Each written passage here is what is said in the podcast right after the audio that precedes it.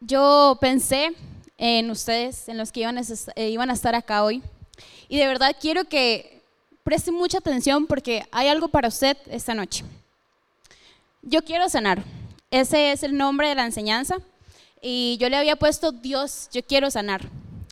Porque es algo que yo he dicho muchas veces. Creo que en mis oraciones, em, o tal vez usted también se lo ha dicho, no solamente a Dios, sino tal vez a un amigo, a su mamá. Yo quiero sanar. Y si no lo ha dicho, es buen momento para que se lo plantee, porque es muy importante. Ese tema em, ya lo había hablado hace, hace un tiempo en Prejus. Y, em, y cuando estaba haciendo la enseñanza yo pensé, voy a volver a hablar de esto, en serio. Pero yo creo que Dios, con el tiempo, Él me sigue enseñando todo lo que necesito saber y me doy cuenta que la sanación no es un proceso de un mes o de un año, es de toda la vida. Desde que nacemos, desde que este, nacemos de nuestras mamás, obviamente, em, y estamos en un nuevo mundo y comenzamos a llorar, es un proceso difícil. Desde ese momento, cuando, cuando nuestras mamás nos dejan en el kinder, hermano, yo lloraba mucho porque, porque no me gustaba que me dejaran ahí.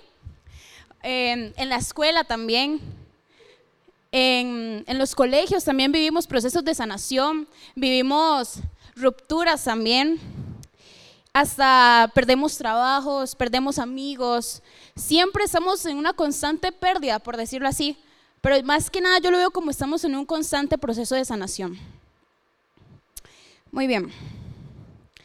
Para esta enseñanza yo quiero hablarles de dos personajes que ya todos conocemos, pero quiero que esté muy pendiente de las historias porque las voy a ir ahí intercalando, ¿verdad? Poco a poco. Primero la historia de Jesús y el famoso Judas. Todos sabemos la historia de Judas, ¿verdad? ¿Sí? Ok. Bueno, igual lo voy a contar. muy bien. Entonces, em, sabemos que Judas traicionó a Jesús, ¿verdad?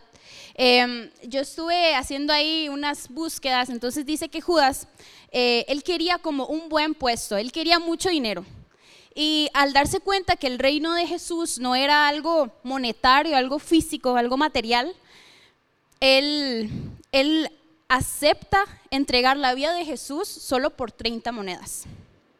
Y bueno, yo creo que esa historia desde pequeño nos las han contado y es muy triste. De hecho, bueno, Judas, ¿verdad? Es, tentado por esas 30 monedas y los soldados, este, bueno, él le dice a los soldados, cuando yo vea a Jesús, ustedes van a saber quién es, ¿verdad? Y ahí es donde lo van a arrestar. Entonces, cuando Jesús, Judas llega a donde Jesús em, y lo besa en el cachete, entonces los soldados arrestan a Jesús. Y minutos antes de eso, Jesús le dice, amigo mío, adelante, haz lo que viniste a hacer. Es un versículo muy pequeño, muy corto, que tal vez cuando leemos la historia no le prestamos mucha atención, pero yo quiero que usted piense que él no le dice, Judas, mi discípulo, él le dice, amigo mío. O sea que Judas no era una persona X para Jesús y no era una persona que iba caminando por ahí y dice, mira, ese es Jesús, arréstenlo. No, él era su amigo, él pasó tiempo de calidad con Jesús. Entonces yo me imagino que Jesús estaba muy dolido en ese momento. Ahora, quiero que se queden con esa historia ya, pongan un punto y vamos con otra historia. Ahora le quiero hablar de la historia de David y Jonatán. ¿Ok? Bueno, para este entonces, en ese tiempo, este es otro tiempo ya, digamos, fue mucho antes de Jesús, em, había un rey en el pueblo que su nombre era Saúl, ¿verdad? Él era el rey de, de Israel. Y uno de sus hijos se llamaba Jonatán, el cual se hizo mejor amigo de David. Ellos, bueno, dice la Biblia que fue una de las mejores amistades que, hubo en ese tiempo, ¿verdad? Tanto así que hicieron un, pacto de amistad. Okay, ellos se, prometieron como fidelidad y estar ahí el uno para el otro. Era, era su mejor amigo, era como su hermano. Yo no sé si usted tiene un amigo así. Entonces, gracias a esta amistad, David prácticamente que vivía con Saúl y, y con Jonatán, su hijo. Entonces, lo que, lo que pasa a continuación es muy triste porque Saúl empieza a tenerle envidia a David. Tanto que, digamos, David em, eh, mataba a un montón de gente y entonces lo alababan a él en vez de a Saúl. Entonces esto, esto crea como una contienda en él y dice que, que un espíritu empieza a, perseguir a Saúl.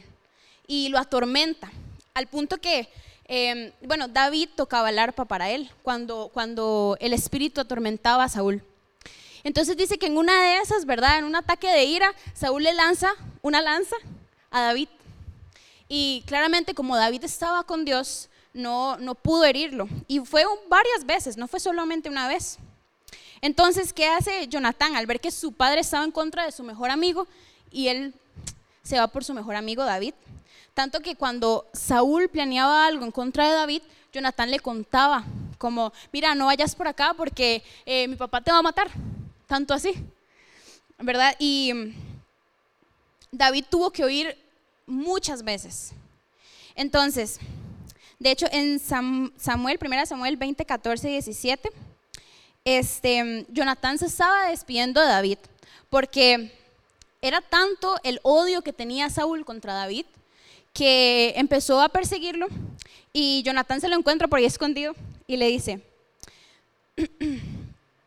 Trátame con el fiel amor del Señor mientras yo viva, pero si muero, trata a mi familia con este fiel amor, aun cuando el Señor elimine a todos sus enemigos de la faz de la tierra. Entonces Jonatán hizo un pacto solemne con David diciendo, que el Señor destruya a todos sus enemigos. Y Jonatán hizo que David reafirmara su voto de amistad, porque amaba a David tanto como a sí mismo.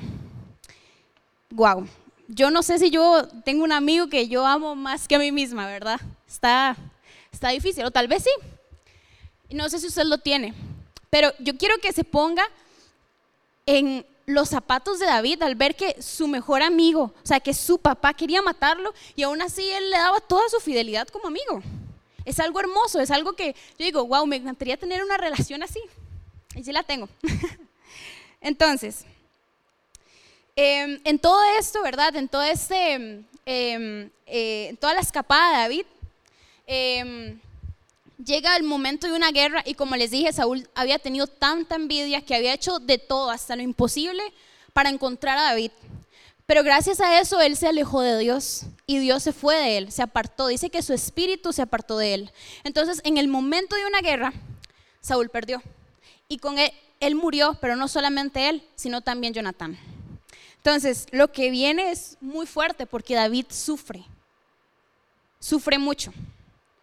Dice Primera de Samuel 1, 11, 12, dice, al escuchar las noticias, David y sus hombres rasgaron sus ropas en señal de dolor, hicieron un duelo, lloraron, ayunaron todo el día por Saúl y su hijo Jonatán, también por el ejército del Señor y por la nación de Israel, porque ese día habían muerto a espada. Entonces, después de todo, él lloró por su amigo y por Saúl, el que lo estaba persiguiendo para matar. Y no fue como ahí una lloradita, no fue un duelo. Fue de verdad algo que le destrozó el corazón. Ahora, tal vez usted se pregunte, ¿qué relación tienen estas historias, estas historias de Judas y Jesús, de una traición, con la pérdida de un amigo, como David y Jonatán? Y es que en las dos situaciones los personajes perdieron algo y sufrieron, pero eso los condujo a un propósito.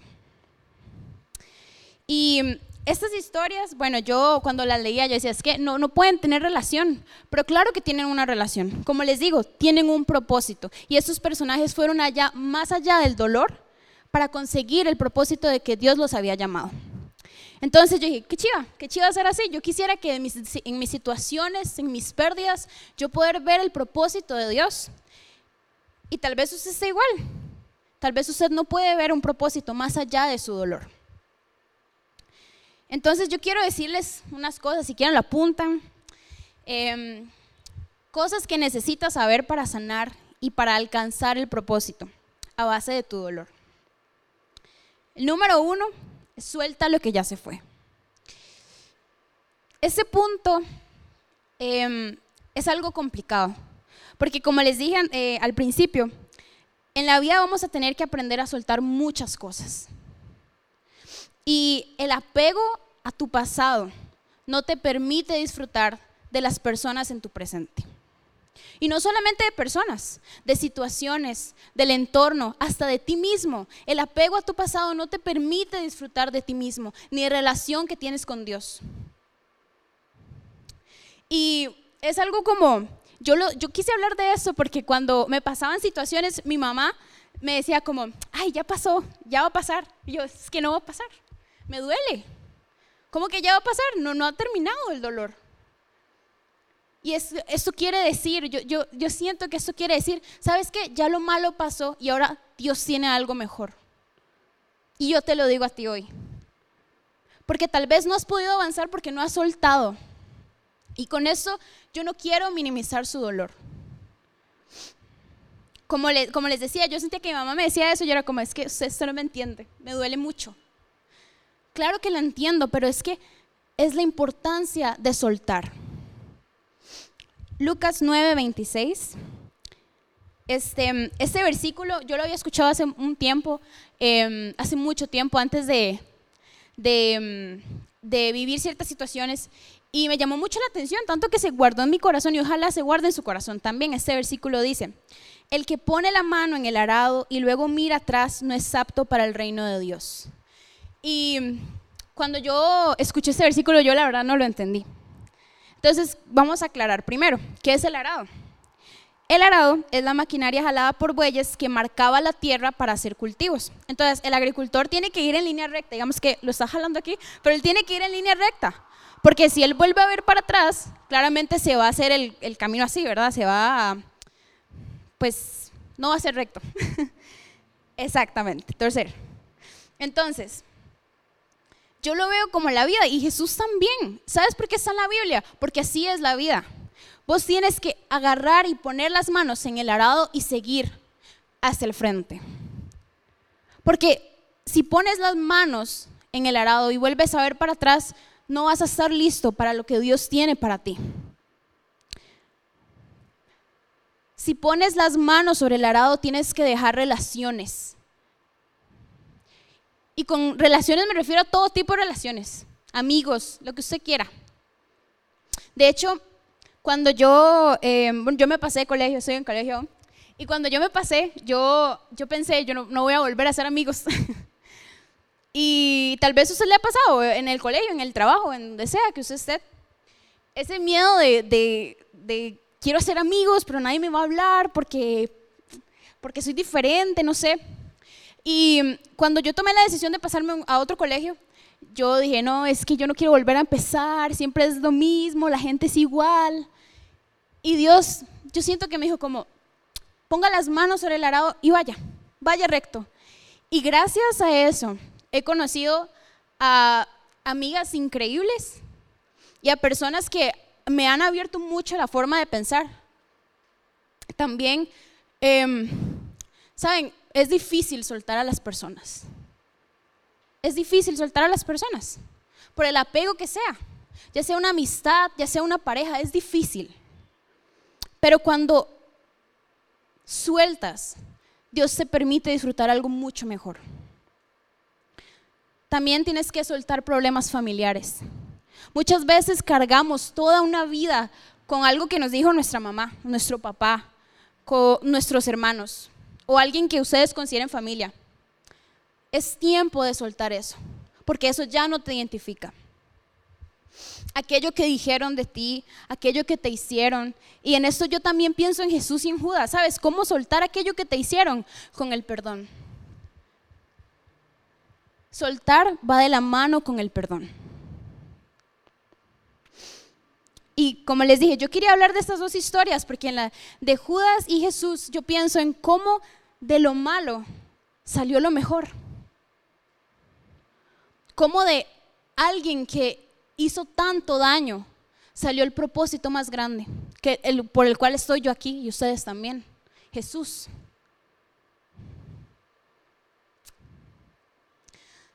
Sabes, a veces también hay que soltar la pérdida de un ser querido. Y eso es algo muy delicado, muy doloroso. Pero vuelvo a la historia de David y de, de Jonatán. Porque yo no imagino que David dijo como, mira, ahora que se murió mi mejor amigo, yo voy a ser el rey. Jamás.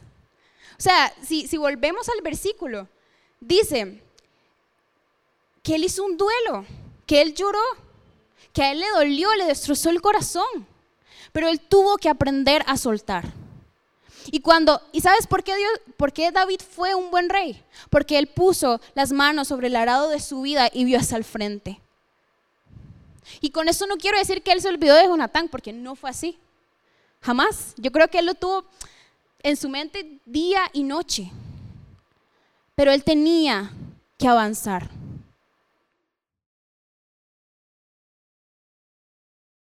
También tienes que soltar la persona que eras. Muchas veces eh, yo misma he dicho como, mira, es que cuando yo estaba más pequeña yo era así, esa, ¿verdad?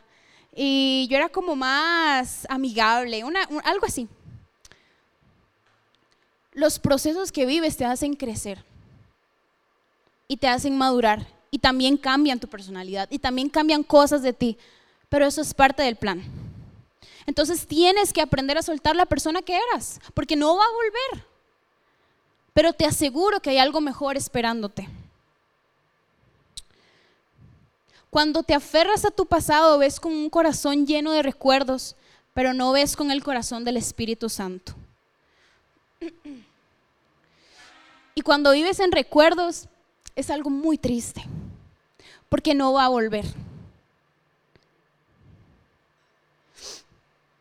Pero Dios te dice, sabes, suelta porque yo te voy a dar una visión diferente. Y como les decía, yo pienso mucho en la historia de David porque eh, Jonathan sí tenía que morir. Él sí tenía que morir para que David pudiera ser un rey. Pero la pérdida de lo, lo que él tuvo, perdón, la pérdida que él tuvo lo acercó a su propósito a Dios. Y hoy te digo lo mismo. O sea, no, no, no nos identificamos con David, ¿verdad? O tal vez sí. Pero independientemente, su pérdida lo acercó al propósito de Dios. Y es igual en nuestra vida. Por eso está esa historia en la Biblia. El propósito está ahí, pero como sigues enfocado en lo que ya pasó, no vas a estar listo para atender el llamado. Muchas veces Dios me ha llamado a muchas cosas. A hablarle a la gente, a, em, no sé, eh, subir a cantar, algo así. Y muchas veces no lo he hecho porque estoy tan, tan aferrada a lo que yo quería hacer, a lo que yo hacía antes. Y Dios me llama, pero no estoy lista. Y ten cuidado que te pase eso a ti. Ten cuidado con que eso te pase a ti. Ten cuidado que Dios te esté llamando y te ha llamado una y mil veces. Ya tú sabrás en qué. Si, si a servirle aquí en la iglesia, si hablarle a un amigo que, que no cree en Dios, si hablarle a tu propia familia. Dios te está llamando, pero estás tan enfocado en lo que tenías que no estás listo para recibirlo. El siguiente punto es sufre y levántate. Y este punto son dos en uno. Y yo lo quise, yo lo quise poner así porque tiene una relación increíble. Sufrir. Quiero que retomemos a la historia de David este, en, el, Samuel 1, eh, del 11 al 12, dice, al escuchar las noticias, David y sus hombres rasgaron sus ropas en señal de dolor hicieron duelo, lloraron y ayunaron todo el día por Saúl y su hijo Jonatán.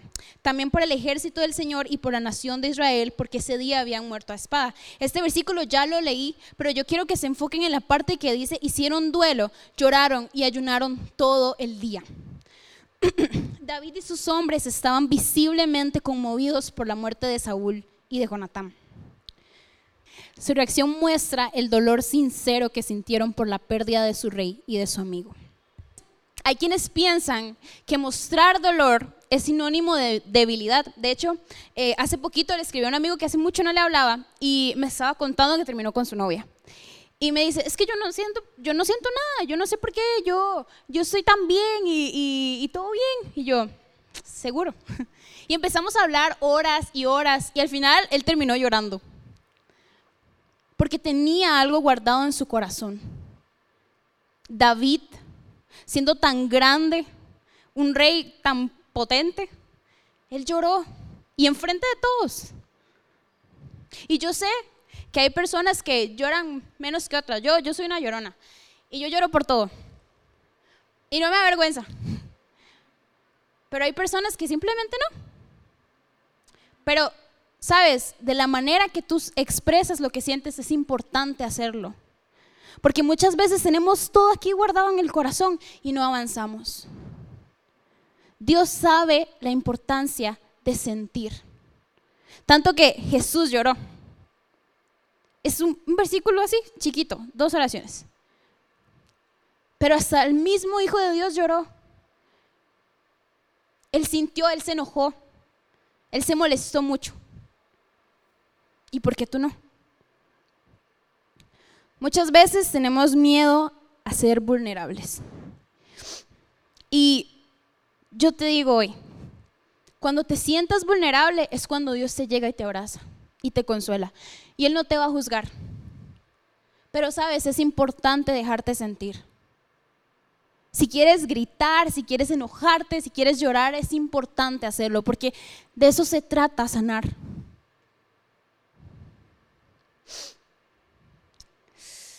Hay algo que, yo me recuerdo con este punto que dice sufrir y levantarse. Yo me acuerdo cuando yo aprendí a andar en bici, que a mí me encanta andar en bici.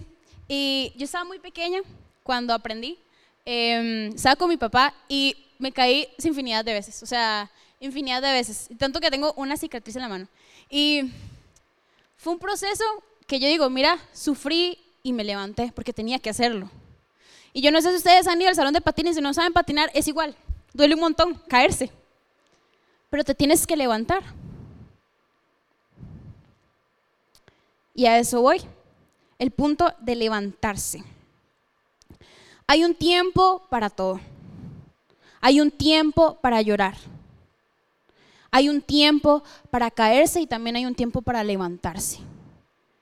Y sufrir no significa que vas a sufrir toda la vida. Ya es tiempo de dejar de chinear el dolor. Y es algo que mi mamá me decía mucho, porque yo, yo sufría y yo estaba muy triste. Y, y al día siguiente igual, y al otro día también, y al otro y al otro, pasaba un mes y yo seguía sufriendo. Y mamá una vez me dijo, deje de chiñar el dolor, como si fuera un bebé. Es válido sufrir, pero tienes que levantarte. Y si no puedes levantarte, acércate a Dios, porque Él va a ser el único que te va a levantar y Él va a renovar tus fuerzas. Otra cosa muy importante que tiene que ver con levantarse es que se vale levantarse varias veces, porque se vale caerse varias veces. Bueno, no se vale, pero nos caemos muchas veces. Pero se vale levantarse varias veces. Y con esto quiero decir que tal vez yo me sentía bien un mes y al otro día me sentía mal. Y yo decía, no puede ser, me volví a sentir mal, me volví a doler. Y tal vez ustedes estén en un proceso igual. Tal vez ustedes hoy se sienten bien, pero mañana se sientan mal y digan, no puede ser, otra vez, volví a lo mismo. Se vale levantarse varias veces. Dios te va a levantar varias veces. Entonces, quedamos que este último punto era sufre y levántate. Sufre, levántate y levanta a los demás. Este es el último punto levantar a los demás. Tu proceso de oscuridad va a ser de luz e inspiración para alguien más. Mm, ese, versículo, este punto, me llena mucho, porque muchas veces no podemos ver que de las peores situaciones Dios saca el mejor fruto. Es increíble y es hermoso ver cómo de tu dolor Dios ayuda a alguien. Mucha gente se pregunta, ¿cuál es mi propósito? Yo les dije a ustedes que al inicio de la historia, esta, relación, esta historia perdón, se relaciona porque los dos tienen un propósito. Entonces tal vez tú te preguntes, ¿y cuál es mi propósito? Tu propósito es servir. Sea la manera que sea, sea cantando, sea predicando, sea hablando a tus compañeros, sea bailando, sea danzando. Tu propósito es servir. Y tus situaciones malas van a servirle a Dios, para servirle a otras personas. Dios está esperando a que te levantes para que puedas levantar a tres personas más y esas personas puedan levantar a más personas. Es como una cadena. Pero solo se puede si tienes a Dios en tu proceso de sanación. ¿Saben por qué David fue tan buen rey? Porque él levantó un pueblo con su dolor.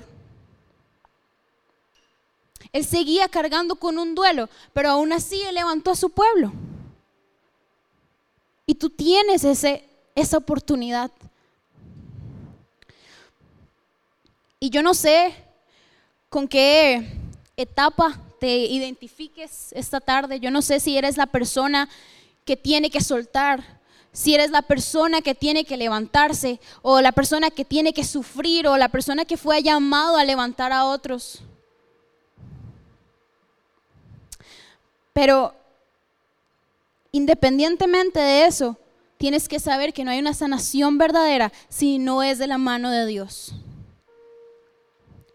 Romanos 8:28 dice, y sabemos que Dios hace que todas las cosas cooperen para el bien de quienes lo aman y son llamados según el propósito que Él tiene para ellos. Y siempre nos quedamos con la primera parte.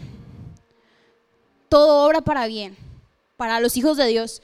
Pero dice, para los que lo aman y son llamados por su propósito. Y tal vez tú sí eres llamado por el propósito, pero no le amas. Nada de lo que esté afuera, y no de la iglesia, lo que esté fuera de lo que Dios te pide te va a sanar. Nada, ni una persona, ni un pecado, ni una adicción, ni las modas que hay ahora, ni una red social eso no va a llenar tu corazón. Dios quiere que te levantes, pero no hay una sanación si no le amas. Tienes que poner de tu parte para sanar.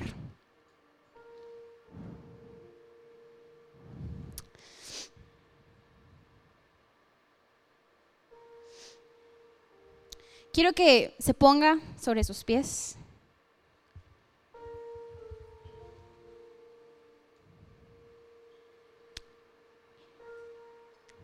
y que piense con quién me identifico hoy. Si soy el que tiene que soltar. Si soy la persona que, no ha sufrido y que no he, no he sentido nada. Que mi corazón está como una piedra. O tal vez eres la persona que ya tiene que dejar de sufrir y que tiene que levantarse y que tiene que ir a levantar a más personas. Juan 13, 7 dice, ahora no entiendes lo que hago, pero algún día lo entenderás. Y tal vez hoy no entiendes el porqué de tu duelo. Hoy tal vez no entiendes el porqué te duele el corazón. Pero algún día lo entenderás. Y verás el propósito de Dios en tu vida.